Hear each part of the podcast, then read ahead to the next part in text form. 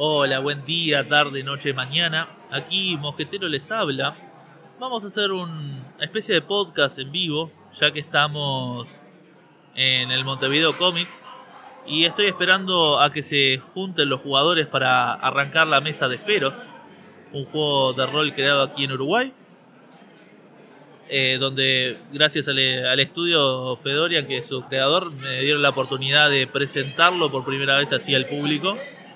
La verdad estoy bastante contento y orgulloso ¿no? de que esto pueda salir. Pero el tema que vamos a hablar hoy es sobre, ya que estoy en un evento, es cómo prepararse para un evento de rol. Básicamente, una de las cosas que hay que tener de claro es que los jugadores no van a tener mucho conocimiento capaz del juego que vas a narrar o de las reglas. Así que crear personajes, o sea, personajes pregenerados, como se les dice, es esencial para que los jugadores puedan unirse a tu mesa, porque muchas veces el armado de personajes lleva una estructura o un, un cierto tipo de normas o alguna regla en especial que el manual te pide. Y estar explicando eso no solo que va a llevar tiempo de desarrollo, sino que la verdad es algo que no es tan necesario para una participación en un evento. Así que lo mejor sería que ya tengan los personajes prehechos y si los, y si los jugadores tienen alguna duda, bueno, se las puedes ir explicando en el camino, ¿no? Otra cosa es, eh, si vas a narrar un juego, léelo. he, he, conocido eh, gente en eventos de que narra el juego muy por arriba y eh, quieras o no, el juego lo estás vendiendo. Entonces, eh, tener un conocimiento, por lo menos relativamente básico del juego, es bastante importante para poder contestar alguna duda media rápida con los jugadores. No solo eso, los jugadores, como dije, son gente que está recién arrancando los juegos de rol.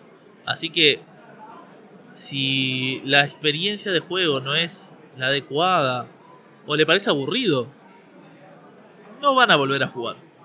Así que lo mejor es tenerlo en cuenta de que los jugadores que participan en los eventos son importantes, como cualquier otro tipo de jugador en cualquier otra mesa, ¿no? Pero son importantes porque muchos de ellos es su primera experiencia y eh, ellos eh, necesitan ese, ese boost, ¿no? Que les puede dar las partidas de rol. Que nosotros sabemos que el juego es genial, pero ellos no. Entonces, eh, por eso es importante, por ejemplo, otro tema es eh, las herramientas de seguridad. O sea, tener en cuenta que queremos proteger a nuestros jugadores en las mesas.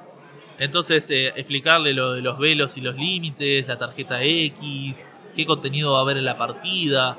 Así que cuando la persona quiere aceptar jugar, ya está más o menos al tanto de qué es lo que se va a encontrar y qué es lo, lo que capaz lo aleja ¿no? de tu partida, que está bien, si la persona siente de que en realidad los temas que se van a tocar en la, en la mesa no son los, los, que a él le interesarían participar por, por un tema de, personal, y bueno, está bueno saberlo antes de tiempo, ¿no? Para poder eh, indicar la otra mesa o simplemente buscar otro jugador. Ahora, una cosa importante y es una cosa que hay que, que poca gente se, se acuerda de esto, es que uno cuando narra pasa muchas horas. Yo ahora voy a narrar dos partidas y el domingo voy a narrar dos partidas más. Prácticamente son ocho horas de, de juego, más o menos, más o menos. Pero, ¿qué, ¿qué, es lo que falta ahí? Es mi voz. Mi voz va a trabajar mucho. Entonces es, importante estar bien hidratado. Tener eh, líquido, agua, o coca, lo, que tomen, ¿no? Para poder mojar sus gargantas y poder eh, realizar eh, el labor de una forma que no, no les lastime, ¿no? Que no se sientan lastimados de la garganta o algo por el estilo. Porque si imagínate si vos jugás la... Eh, yo tengo que narrar dos días, ¿no? Y narro todo, grito, lo que sea, ¿no? Y ya el domingo me quedo sin voz, ya esas partidas o no las voy a poder narrar bien o voy a tener que decirle a, la gente del evento de que no voy a poder participar. Entonces, cuidarse es, es esencial para poder armar mesa. Así que ténganse mucho cuidado, cuídense a sí mismos, por favor. Después lo otro, eh, ya hablamos de los personajes pregenerados, hablamos de, de podés traer fichas, miniaturas, pantalla de máster, todo eso es extra. Obviamente está bueno que puedas eh, traer imágenes de los monstruos, viste, que sea llamativo. Puede ser todo con la imaginación, no hay ningún problema. Pero la idea es que todo esto sea eh, un llamado, ¿no? A la aventura para los futuros jugadores. Creo que con eso está bien, porque para un evento no precisas mucho. Porque la idea es, bueno, tener que tener el one shot preparado, ¿no? Eh, pero más que eso, no va a llevar.